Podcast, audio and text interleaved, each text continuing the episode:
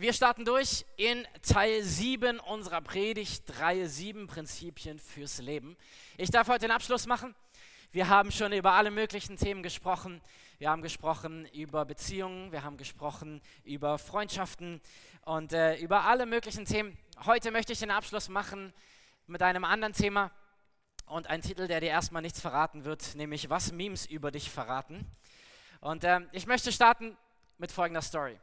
Am 15. April von 1993 war ich mit meiner Familie zusammen unterwegs. Das heißt, meine Eltern, meine drei Schwestern.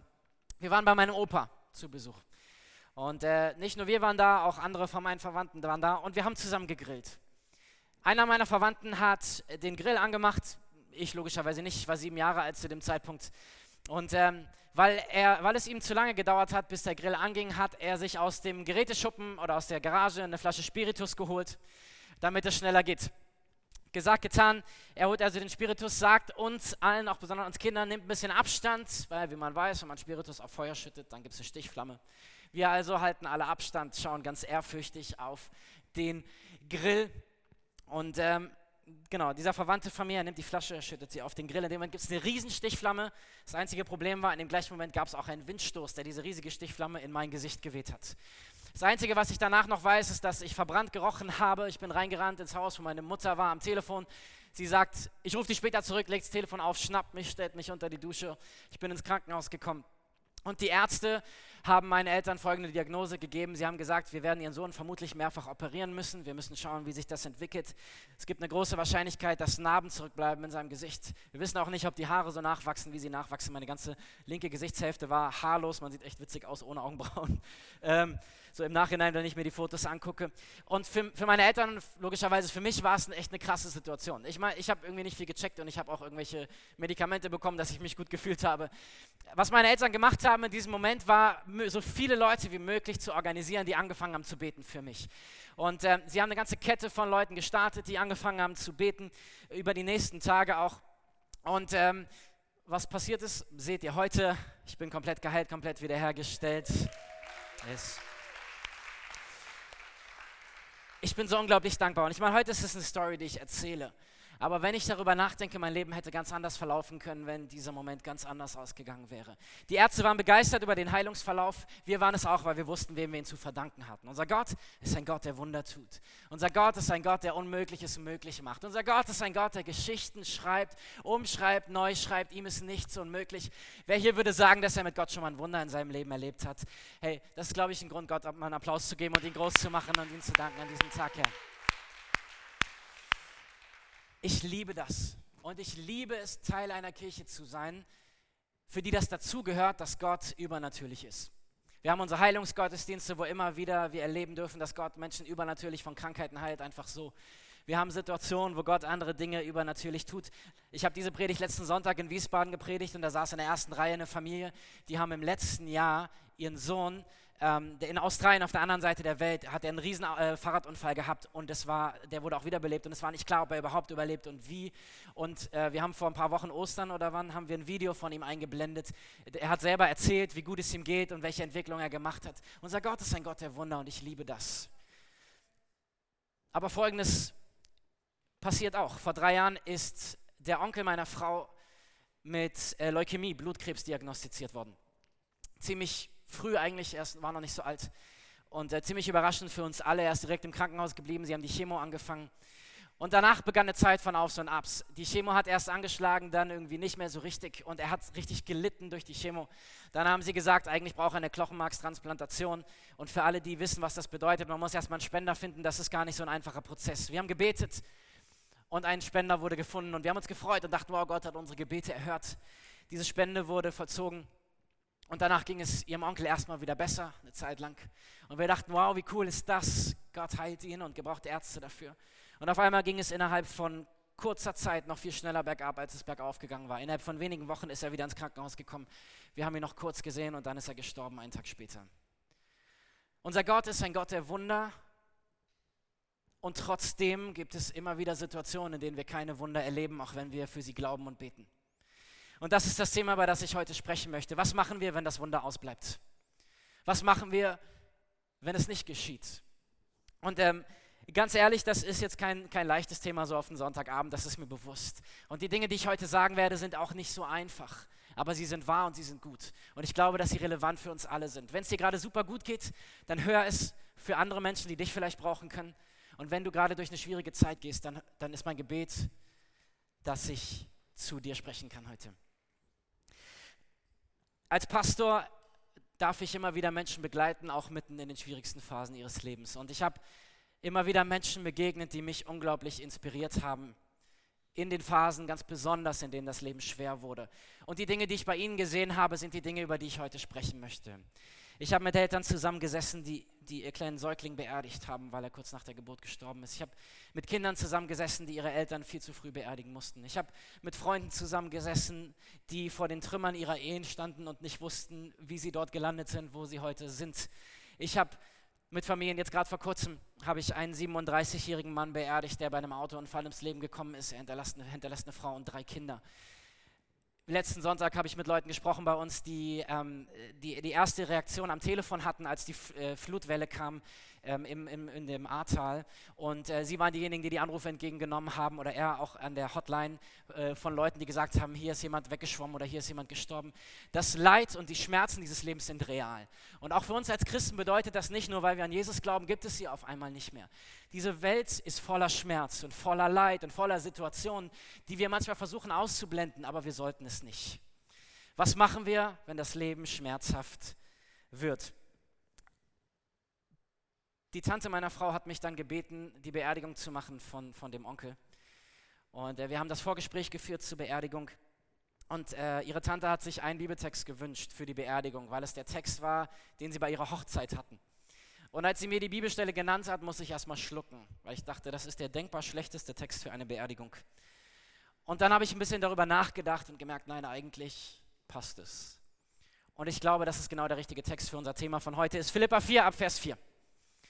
Freut euch im Herrn. Ich betone es noch einmal, freut euch. Ich weiß nicht, ob ihr euch vorstellen könnt, wie ich bei der Beerdigung vorne stand und das vorgelesen habe.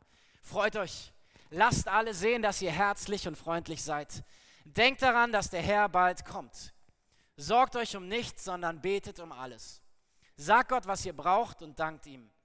Ihr werdet Gottes Frieden erfahren, der größer ist, als unser menschlicher Verstand es je begreifen kann. Sein Friede wird eure Herzen und Gedanken im Glauben an Jesus Christus bewahren.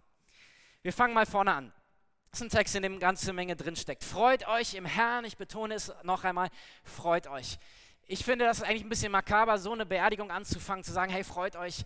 Aber letztendlich muss dieser Text etwas anderes aussagen als das, was wir jetzt denken, weil Paulus, der das schreibt, sitzt zu dem Zeitpunkt, wo er das schreibt, nicht in der Hängematte und schlürft seinen Cocktail, sondern er sitzt im Gefängnis und er rechnet damit, jeden Tag hingerichtet zu werden für seinen Glauben. In diese Situation hinein, im Gefängnis, schreibt er diese Worte. Freut euch im Herrn und ich betone es noch einmal, freut euch. Er sagt, Leute, es gibt Grund, euch zu freuen. Ich sitze hier im Knast, ich weiß nicht, ob ich lebe, aber ich möchte, dass ihr euch freut. Und wenn es so ist, dann muss es eine Freude sein, die anders ist als das, was mir jetzt vorschwebt. Und ich dachte, ich kann das mal ganz gut erklären mit einem Beispiel, deswegen auch der Titel der Predigt mit den Memes. Wer von euch ist Teil einer WhatsApp-Gruppe, in der Memes immer mal so rumgeschickt werden oder Insta oder so? Ja, okay. Äh, für all die von euch, die nicht wissen, was Memes sind, das sind so Bilder, immer die gleichen Bilder von irgendwelchen lustigen Situationen und dann äh, setzen Leute verschiedene Texte darunter und das macht das Ganze dann witzig, mehr oder weniger. Ähm, und die Sache mit so Memes ist, dass wer welches Meme schickt, dir ganze Menge verrät über die Person, die sie schickt, oder? Ähm, hast du schon mal so Memes geschickt bekommen, wo du dachtest, das ist überhaupt nicht lustig? Oder das überschreitet jede Grenze des guten Geschmacks. Ich würde sagen, hey, gib mir mal dein Handy, ich schaue mir die letzten fünf Memes an, die du gescreenshottet hast und ich kann dir eine Menge darüber sagen, wer du bist. Einige nehmen ihr Handy und löschen schnell ein paar Bilder. Ähm, ich glaube, dass Lachen etwas Universelles ist. Gott hat jedem Menschen die Fähigkeit gegeben zu lachen. Aus allen Ländern, aus allen Sprachen, alle Menschen können lachen und wir erkennen Lachen. Lachen ist etwas Universelles, gleichzeitig ist Lachen zutiefst subjektiv.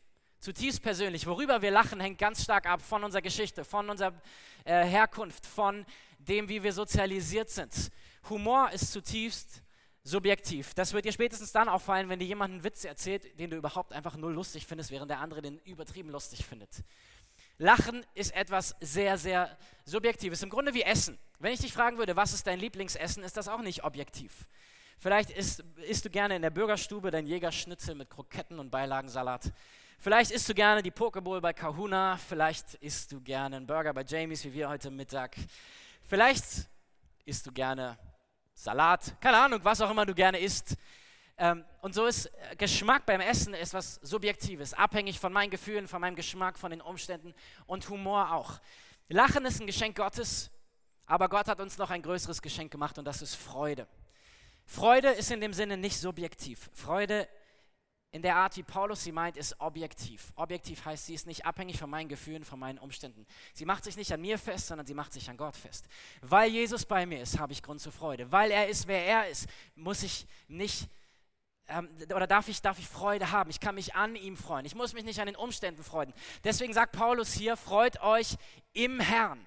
Er sagt nicht, freut euch über die schlechten Umstände. Er sagt, freut euch daran, dass ihr mitten in der Situation nicht allein seid. Da ist dieser Gott, der euch liebt, der für euch ist, der mitten in der Situation da ist und euch durchtragen möchte. Freut euch im Herrn. Zwei wichtige Worte. Also, das heißt, hier steht nicht, lache über alles, was dir geschieht. Okay, lach nicht über die Dinge, du musst nicht lachen über den Mist, der dir passiert, sondern freu dich daran, dass du nicht allein bist. Freu dich an Gott, freu dich daran, wer er ist. Das ist die Aussage von Paulus. Und wie wir das hinkriegen, das wollen wir jetzt mal weiter anschauen in dem Text. Ich muss mich nur mal kurz orientieren. ja. Das heißt, was Paulus meint, ist unabhängig davon, wie dein Leben läuft, kannst du dich freuen an ihm? Kannst du dich daran freuen, dass er in der Situation bei dir ist? Und folgendes habe ich gedacht und auch im, im Laufe meiner, meines Lebens als Pastor gemerkt. Ähm, wenn ich mit Menschen unterwegs bin, gerade durch die schwierigen Phasen des Lebens, erst dann wird so richtig deutlich sichtbar, wie viel Kraft in dem liegt, was wir glauben. Erst dann, wenn das Leben schwer wird, sieht man, was es für einen Unterschied macht, Jesus bei sich zu haben. Erst dann, wenn ich sonst auf mich allein gestellt werde und alles alleine durchboxen müsste und nicht und irgendwie alles selber hinkriegen muss, merke ich, wie gut es ist, dass mein Gott mit mir ist, dass mein Gott für mich ist und dass mein Gott mir Kraft gibt. Und ich habe verschiedene Menschen in meinem Leben gehabt, die mir das vorgelebt haben. Verschiedene Menschen, die mich im Umgang mit dem Leid des Lebens gelehrt haben, wie ich leben möchte. Und eine Person, die das sehr stark gemacht hat, war mein Opa. Dieser Opa, bei dem wir zum Grillen waren. Ich möchte euch ein paar Dinge aus dem Leben von meinem Opa erzählen. Mein Opa ist Anfang des 20. Jahrhunderts geboren und äh, hat also zwei Weltkriege miterlebt. Er hat als Kind Kinderlähmung gehabt und als Folge davon war, hatte er sein ganzes Leben lang eine Behinderung in einem Bein.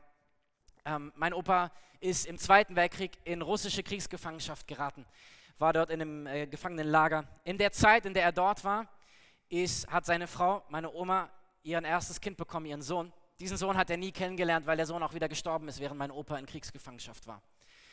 Zeitgleich, die Familie hat in Polen gelebt, im heutigen Polen, damalige Ostpreußen, ähm, haben die vorrückenden Truppen sie vertrieben aus der Region, in der sie gelebt haben. Das heißt, sie mussten mit Sack und Pack und Familie ausbrechen aus ihrer Heimat und weiter nach Westen ziehen.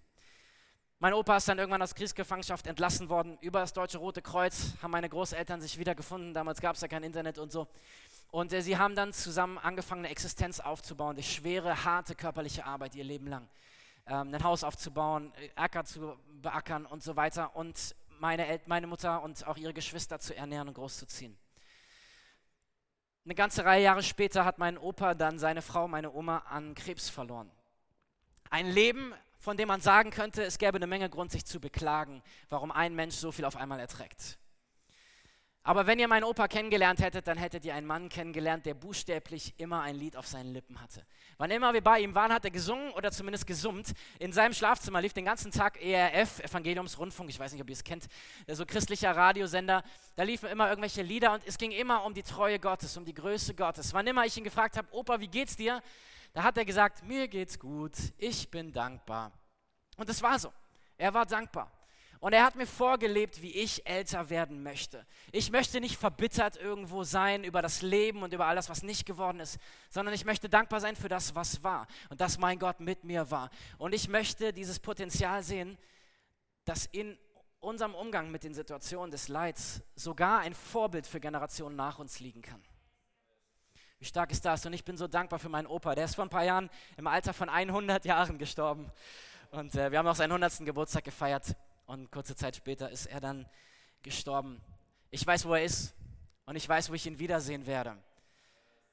Und für mich hat, hat das so stark vorgelebt, dass die Umstände meines Lebens mein Leben nicht so stark definieren müssen, wie es sich manchmal anfühlt. Eine andere Person, die mich inspiriert hat an der Stelle, ist ein guter Freund, den die meisten von euch auch kennen werden. Das ist unser Campuspastor aus Wiesbaden, Antonio Weil. Antonio hat in den letzten Jahren auch ein paar echt harte Sachen erleben müssen. Unter anderem ist sein Bruder ziemlich plötzlich gestorben, junges Alter.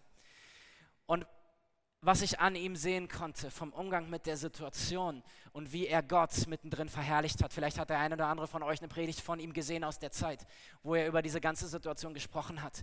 Und für mich kam in dieser Zeit noch mehr als sonst raus, wie viel Tiefe er hat, wie viel Glauben an Jesus und wie viel Vertrauen und Dankbarkeit.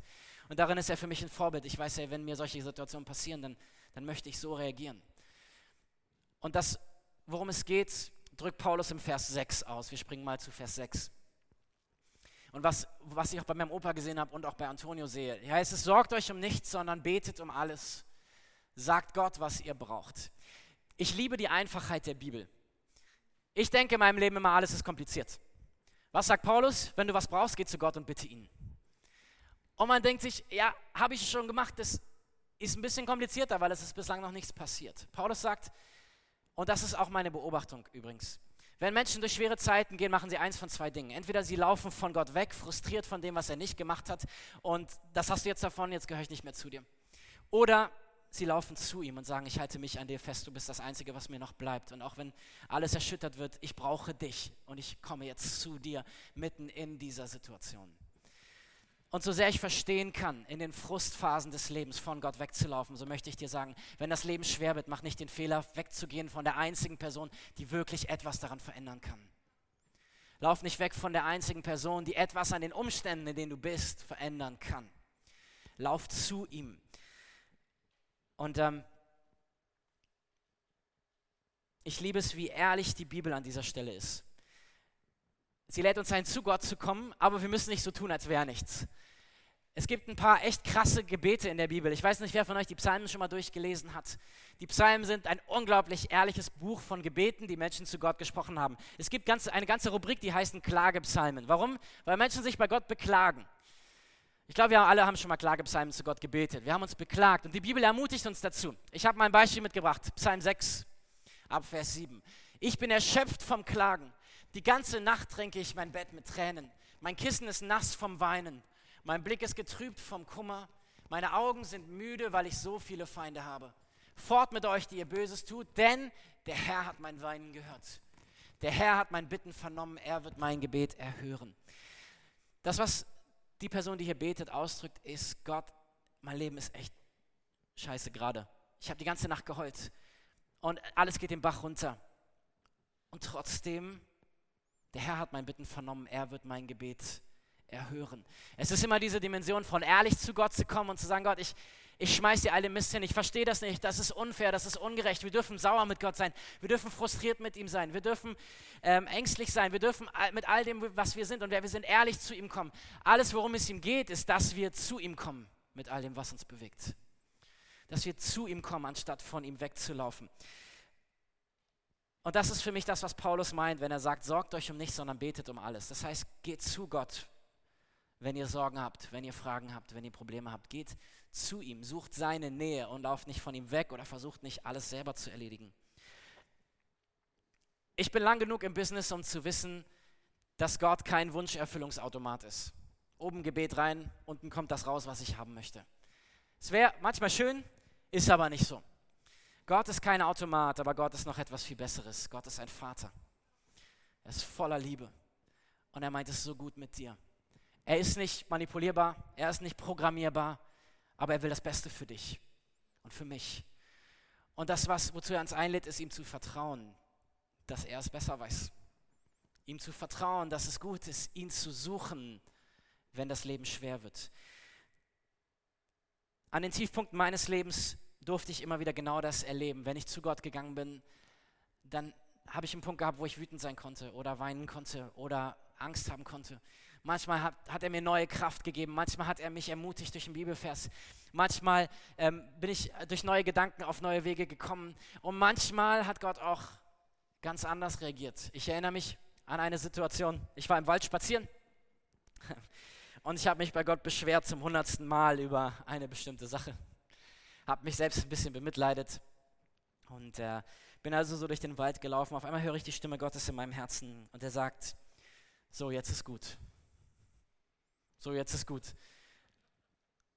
Das war nicht das, was ich in dem Moment hören wollte, aber es war das, was ich hören musste. Weil in dem Moment habe ich mich entschieden, das loszulassen.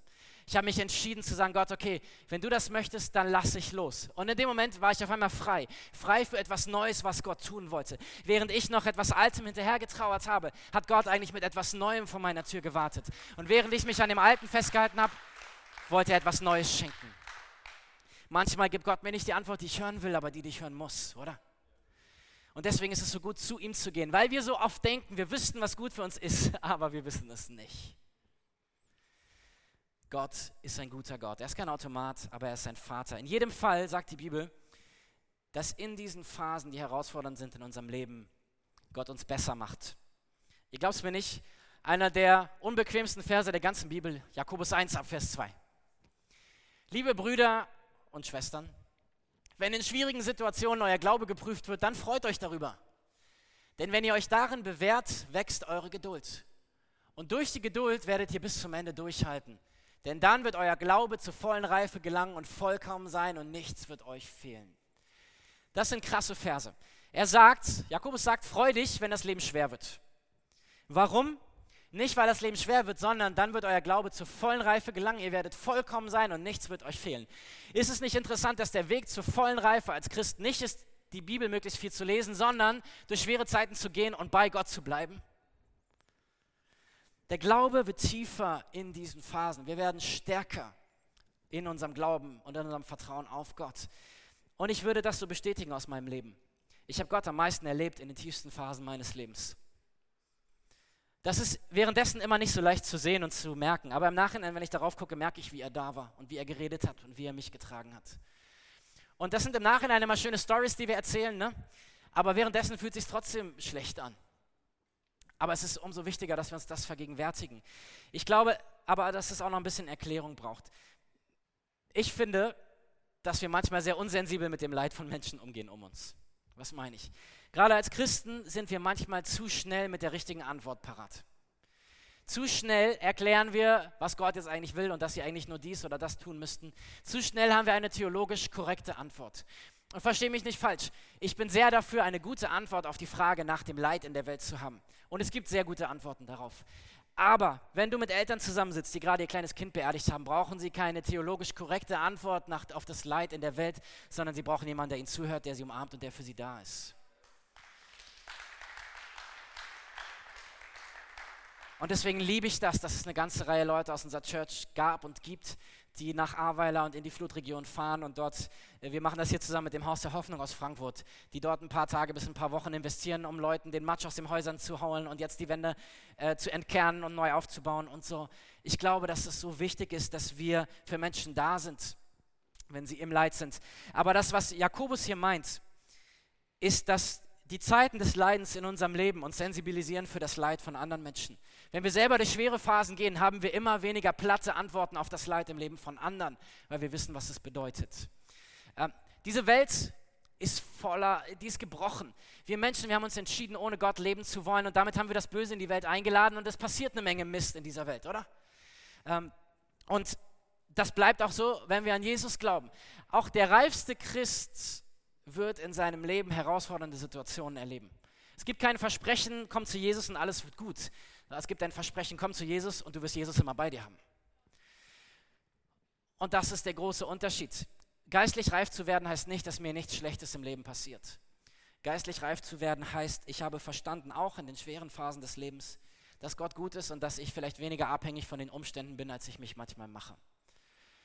Und es, gerade die herausfordernden Zeiten des Lebens geben mir eine andere Perspektive auf mein Leben und auf das Leben von anderen. Einer meiner Lieblingsautoren, C.S. Lewis, drückt es mal folgendermaßen aus. Ich bin mir nicht sicher, ob Gott will, dass wir glücklich sind.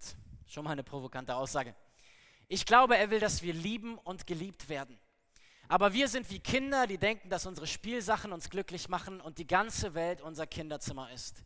Irgendetwas muss uns aus diesem Kinderzimmer heraus und in das Leben der anderen hineintreiben. Und dieses Etwas ist das Leiden. Was C.S. Lewis meint, ist, wenn wir selber durch schwere Zeiten gehen, dann verstehen wir, wie wichtig es ist, dass wir einander haben. Wenn es uns gut geht und alles happy clappy ist, dann brauchen wir vielleicht auch niemanden. Aber gerade die schwierigen Zeiten des Lebens lehren uns, wie wichtig es ist, dass wir nicht nur näher zu Gott rücken, sondern auch näher zueinander rücken. Und dass wir für Menschen da sind, denen es nicht gut geht. Und deswegen, das Leben geht nicht darum, dass du glücklich bist. Wenn du danach suchst, glücklich zu sein, dann wirst du in diesem Leben nicht fündig werden. Aber Jesus lädt dich ein, ein Leben zu leben, in dem du geliebt bist, in dem du Wert hast, in dem dein Leben einen Sinn hat und in dem du viele, viele, viele glückliche Momente erleben wirst. Aber es gibt kein Versprechen, dass dein Leben auf diesem Planeten, in dieser Welt jeden Tag schön sein wird. Es gibt ein anderes Versprechen. Die Bibel verspricht, dass wir nach unserem Tod, wer in Jesus glaubt, kommt an den Ort, wo Gott ist. An diesem Ort wird es keine Tränen mehr geben, keinen Schmerz, keine Krankheit, kein Leid. Die Bibel sagt, an diesem Ort wird Gott höchstpersönlich jede unserer Tränen abwischen. Und er wird uns einladen in diese neue Welt, in dieses neue Leben. Und wir werden für immer bei unserem Gott sein. Und im Verhältnis so drückt Paulus das aus, im Verhältnis zu der Herrlichkeit, die uns erwartet, sind die Schmerzen dieses Lebens gar nicht so groß. Mir ist bewusst, dass sich das nicht immer so anfühlt. Aber das heißt nicht, dass es nicht wahr ist. Wir alle steuern auf diesen Moment hin, vor unserem Gott zu stehen in der Ewigkeit. Dieser Moment, an dem sich alles gelohnt haben wird. Jeder einzelne Tag, jeder einzelne Moment. Durch die schwierigen Zeiten des Lebens kann unser Glaube reifen. Okay, wir gehen weiter im Text ein kleiner harmloser Nachsatz und dankt ihm. Wenn ich mitten in schwierigen Zeiten stehe, ist Dankbarkeit das Letzte, was mir einfällt. Das Problem ist nur, dass in Situationen, in der es schwer wird, in der Regel nicht 100% meines Lebens schlecht laufen, oder? Vielleicht sind es 10%, vielleicht 20%, wenn es richtig beschissen läuft, auch mal 50%. Aber das bedeutet, dass immer noch 50% meines Lebens eigentlich ganz gut sind. Aber es fällt uns oft zu so schwer, in dieser Situation über die 15, 15, 20 Prozent hinauszuschauen, die schwierig sind, und die 80 Prozent zu sehen, die eigentlich noch gut sind, oder? Und deswegen sagt Paulus dieses kleine Wörtchen. Er sagt, dankt ihm. Trainiert euer Herz in Dankbarkeit. Trainiert euch auf das zu schauen, was noch gut ist. Vorhinges Beispiel habe ich gelesen oder ich habe über eine äh, psychologische Studie gelesen, die äh, fand ich sehr spannend. Die wurde in Alaska gemacht. Ähm, dort eine, wurde eine Pipeline gebaut eine Ölpipeline oder Gas, ich weiß nicht genau. Und es gab zwei Gruppen von Arbeitern dort. Arbeiter aus Texas, die Pipelinebau gewohnt waren, und Arbeiter, die Ureinwohner aus Alaska waren. Und folgendes haben sie festgestellt, dass die Arbeiter, die Ureinwohner aus Alaska waren, eigentlich unendlich lange draußen bleiben konnten. Die Sache ist, ich weiß nicht, wie viel du über Alaska weißt. Im Winter werden das knackige minus 50 Grad, nachts, tagsüber dann warme minus 20 Grad. Und sie haben eben festgestellt, dass die Ureinwohner beliebig lange draußen bleiben konnten und arbeiten konnten, während die Texaner immer nur ein paar Stunden draußen bleiben konnten und dann rein mussten, um sich aufzuwärmen. Und sie wollten untersuchen, woran der Unterschied liegt. Sie haben vermutet, dass vielleicht die Haut dicker ist oder das Blut anders beschaffen oder wie auch immer. Haben körperliche Untersuchungen gemacht und festgestellt, es gibt keine körperlichen Unterschiede zwischen diesen beiden Gruppen. Keine körperlichen Unterschiede. Dann haben sie angefangen, psychologische Tests zu machen, um rauszukriegen, woran liegt das dann, dass sie so unterschiedlich sind. Und folgendes kam dadurch raus. Es gibt einen Unterschied in der inneren Haltung dieser beiden Gruppen. Die Ureinwohner, die haben gesagt, ja, es ist kalt, aber es gibt einen Job zu erledigen. Ja, es ist kalt um mich, aber ich habe hier diese Aufgabe und die erledige ich. Während die Texaner gesagt haben, es ist kalt, es ist kalt, es ist kalt. Ja, ich muss hier arbeiten, aber es ist einfach kalt. Der Fokus hat den Unterschied aufgemacht. Die einen haben geschaut auf die Aufgabe, die anderen auf die Kälte. Und das ist das, worum es mir hier geht, wenn wir über Dankbarkeit sprechen. Dankbarkeit ist für mich genauso ähnlich. Dankbarkeit ist die Entscheidung, nicht auf meine Umstände zu schauen, sondern auf Gott und auf das, was noch gut ist. Mein Herz zu trainieren, auf das zu sehen, was noch gut ist und mich nicht bestimmen zu lassen von dem, was gerade nicht gut ist. Und so wird die Kälte nicht weniger kalt vielleicht, aber sie fühlt sich weniger kalt an für mich. Und ich kann, ich werde stärker und ich halte besser durch und ich gehe besser durch diese Phasen und ich kann mehr bewegen. Und während wir also Gott danken, während wir auf ihn schauen und nicht auf die Umstände und während wir zu ihm gehen und nicht von ihm weglaufen, geschieht Folgendes, was Paulus sagt, Vers 7. Wenn wir das tun, dann Ihr werdet Gottes Frieden erfahren, der größer ist, als unser menschlicher Verstand es je begreifen kann. Sein Friede wird eure Herzen und Gedanken im Glauben an Jesus Christus bewahren. Und ich habe echt einige Menschen kennengelernt, bei denen genau das die Wahrheit war. Die waren mitten in Lebenssituationen, wo man eigentlich sagen würde, wie kannst du dich freuen, wenn du doch, oder wie kannst du glücklich sein, wenn du nicht. Aber sie hatten Freude und sie hatten Frieden. Warum? Weil dieser Friede übernatürlich ist. Er ist nicht von unserem Verstand ausgelöst, sondern Gott schenkt diesen Frieden. Gottes Frieden in unserem Leben ist nicht die Abwesenheit von Schmerz. Gottes äh, Frieden ist nicht die Abwesenheit von Stürmen, er ist die Anwesenheit Gottes mitten in dem Sturm, mitten in unserem Leben, mitten hier dabei. Freut euch im Herrn, betet, dankt ihm und dann wird der Friede Gottes kommen und eure Herzen erfüllen. Das ist das, was ich euch mitgeben wollte. Ich habe es nochmal in vier Schritten zusammengefasst. Vier Action Steps für dein Leben. Das erste ist, bete ehrliche Gebete zu Gott. Gott hat nichts davon, wenn du so tust, als wäre nichts. Sei ehrlich. Und du darfst ehrlich sein. Manchmal sind wir so religiös geprägt, dass wir denken, wir müssten Gott auf eine bestimmte Art ansprechen und dürften bestimmte Sachen nicht sagen. Ich sage dir, sei einfach ehrlich mit Gott. Er kennt dich sowieso. Er weiß auch, was du denkst. Also weiß er auch, was du unter, in deinen Gedanken unterdrückst, nicht zu sagen. Also sag einfach, was du denkst. Bete ehrliche Gebete. Und dann ein zweites, entscheide dich für Anbetung. All diese Psalmen, die klagen darüber, wie das Leben auch mal schlecht sein kann. Alle bis auf einen enden positiv mit Anbetung und Gott und trotzdem bist du mein Retter und du bist meine Fels und auf dir stehe ich sicher und du wirst für mich sorgen und du wirst es gut machen und du wirst meine Feinde besiegen. Entscheide dich für Anbetung.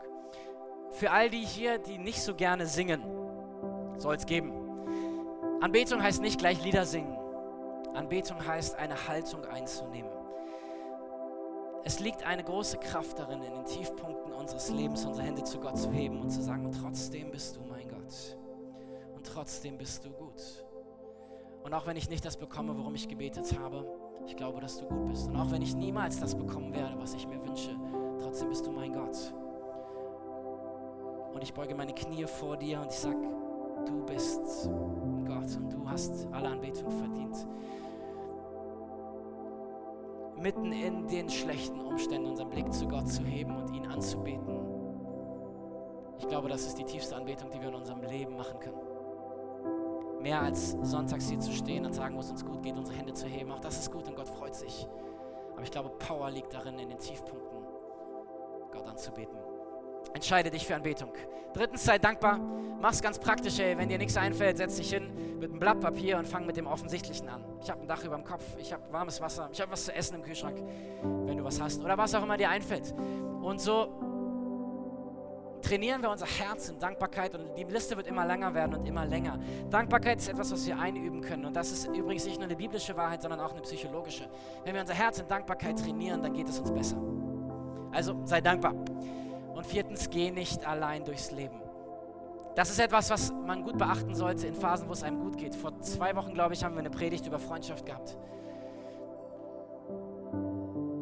Such dir Freunde, sei mit anderen unterwegs, geh nicht allein durchs Leben. Hier in der Church bedeutet das für uns unsere Connect-Gruppen, von denen meine Frau vorhin gesprochen hat.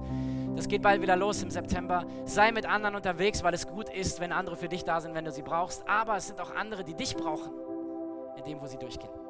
Geh nicht allein durchs Leben.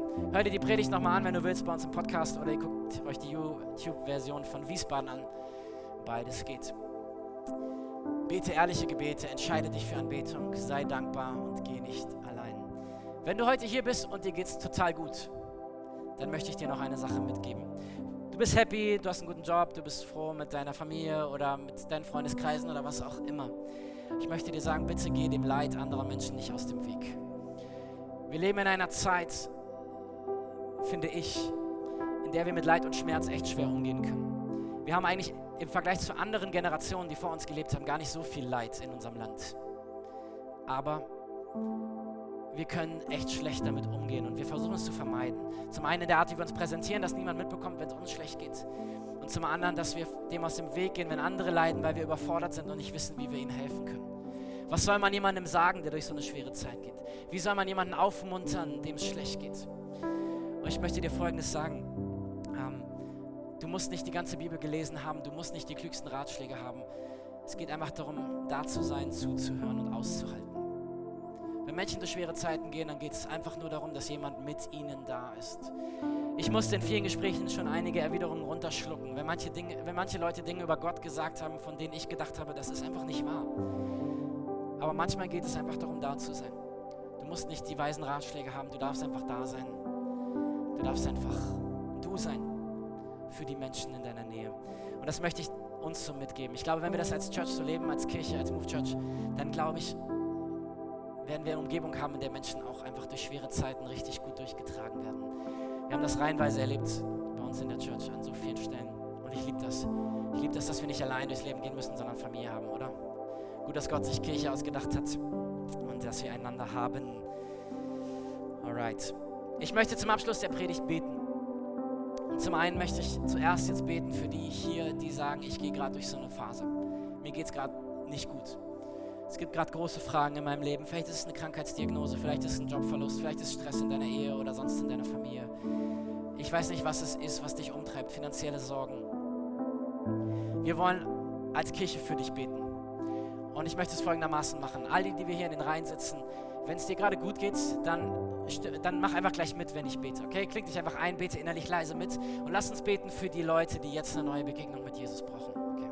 Lass uns beten für die, die Gott jetzt gerade so sehr brauchen wie nie zuvor. Und ich bitte, dass wir die Augen schließen.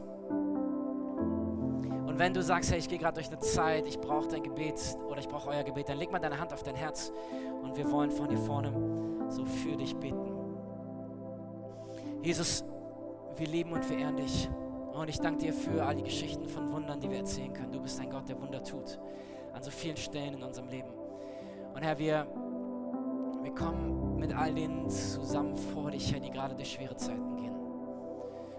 Herr, als deine Kinder kommen wir vor dich und sagen, wir, wir brauchen dein Eingreifen, Herr. Hier gibt es Situationen, die sind ungerecht. Herr, die sind unfair und sie entsprechen auch nicht dem, was du versprichst. Herr, du sagst, du bist ein Versorger. Und wir beten in deinem Namen, Jesus, dass du mit übernatürlicher Versorgung kommst in Lebenssituationen. Versorgung mit Jobs, Versorgung mit neuen Finanzen. Ich bete, dass du Auswege aus Schulden zeigst. Jesus, und du sagst, du bist der Heiler, du bist der Arzt für uns. Und so bete ich in dem Namen Jesus, dass da, wo Krankheit ist, dass du mit Heilung kommst. Ich bete in dem Namen Jesus, dass Krankheit verschwindet und du mit deiner Heilungskraft jetzt kommst. Und Herr, ich bete um neue Hoffnung in Hoffnungslosigkeit. Ich bete um Wiederherstellung in Beziehungen, in Ehen.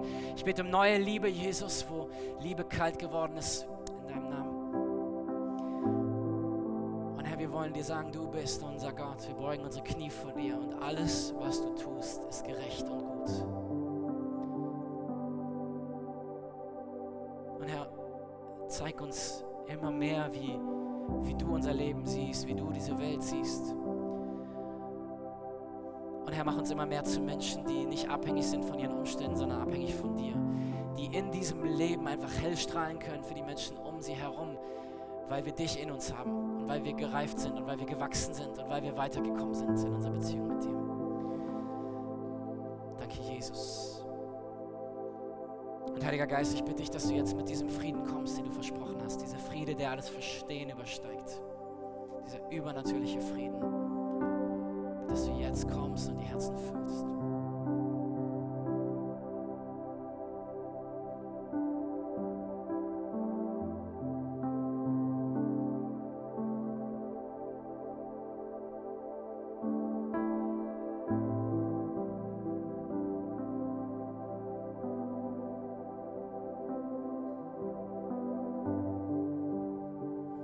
Ich möchte noch ein zweites Gebet sprechen für alle, die heute hier sind und sagen, ich habe noch gar keine persönliche Connection zu Jesus. Die Bibel spricht und wir erleben das so, dass, dass, davon, dass Gott persönlich erfahrbar ist. Er ist nicht irgendwo da oben, er ist persönlich erfahrbar. Gott ist nicht im Himmel geblieben und hat runtergeschrien, wer er ist, sondern er ist Mensch geworden in Jesus. Er ist selber mitten in das Leid der Welt hineingekommen. Er hat mit seinem eigenen Leben den Preis bezahlt am Kreuz. Er hat sich hinrichten lassen für dich, für deine Fehler, für dein Versagen, für das, was du nicht hinbekommen hast, damit du nach Hause kommen kannst zu Gott. Er hat von seiner Seite aus alles erledigt. Er verspricht, dass jeder, der an Jesus glaubt, für immer bei Gott und mit ihm leben wird. In diesem Leben und nach diesem Leben. Du kannst eine Sicherheit haben und die kriegst du ganz einfach. Wie mit jedem Geschenk musst du einfach sagen, danke, ich nehme es an. Weil das ist es, es ist ein Geschenk. Gott bietet dir dieses neue Leben als Geschenk an. was du als Gegenleistung möchtest, dass du sagst, du bist mein Gott und ich möchte mich nach dem richten, was du möchtest für mein Leben. Und vielleicht bist du heute hier und du hast eigentlich bislang noch gar nichts mit Gott am Hut, dann kann heute der Tag sein, wo du deine Verbindung mit Gott eingehst. Ich werde von hier vorne gleich ein Gebet sprechen vorsprechen. Wir werden es alle zusammen nachsprechen, hier im Raum, einfach auch um dich zu supporten. Es ist dieser Moment, in dem du dein Leben mit Gott verbindest. Und weißt du, was Gott antwortet auf dieses Gebet mit Ja? Wenn du sagst, ich glaube an Jesus, ich glaube, dass er für mich gestorben und auferstanden ist, das ist der Moment, wo Gott mit neuem Leben kommt. Er schenkt dir eine neue Seite, leere, weiße Seite Papier und du kannst deine Lebensstory mit ihm neu weiterschreiben. Vielleicht bist du auch hier und du bist in der schwierigen Phase deines Lebens weggegangen von Gott. Du warst jetzt einige Zeit ohne ihn unterwegs. Dann möchte ich dich einladen, dass du zurück nach Hause kommst zu ihm. Zurück nach Hause zu dem Ort, zu der Familie, für die du eigentlich gemacht bist, zu deinem Gott. Und lasst uns nochmal die Augen schließen, wenn ihr sie wieder aufgemacht habt. Und einfach, weil mir es wichtig ist, einen Moment der Privatsphäre zu haben. Für all die, die jetzt beten wollen. Ich werde dich nämlich gleich bitten, dass du deine Hand hebst, wenn ich für dich beten soll. Zum einen, damit ich sehen kann, wer hier ist, für den ich beten kann aber zum anderen auch machst du als ein Zeichen vor Gott, zu sagen, Gott, hier bin ich, ich möchte zu dir gehören, wieder zu dir gehören. Während alle Augen geschlossen sind, keiner nach links oder rechts schaut. Wer ist hier, der heute sein Leben mit Jesus verbinden möchte, heb mal deine Hand so hoch, dass ich sie sehen kann. Dankeschön, Dankeschön. Super, überall sehe ich die Hände hochgehen. Vielen Dank. Auch oben. Ihr dürft die Hände gerne wieder runternehmen. Ich bete von hier vorne ein Gebet vor und wir beten es alle zusammen mit euch laut nach. Jesus, Danke, dass du mich liebst. Danke, dass du für mich Mensch geworden bist und für mich gestorben bist. Es tut mir leid, dass ich ohne dich gelebt habe. Bitte vergib mir meine Schuld. Komm du in mein Leben. Schenk mir dein Leben und mach mich zu deinem Kind. Du sollst mein Gott sein und ich will zu dir gehören. Danke, dass ich jetzt dein Kind bin und mich nichts mehr von dir trennen kann. Jetzt und in Ewigkeit. Amen, Amen. Hey, wie gut ist das? Lasst uns ihm mal einen Applaus geben. Wir freuen uns riesig mit euch über die Entscheidung.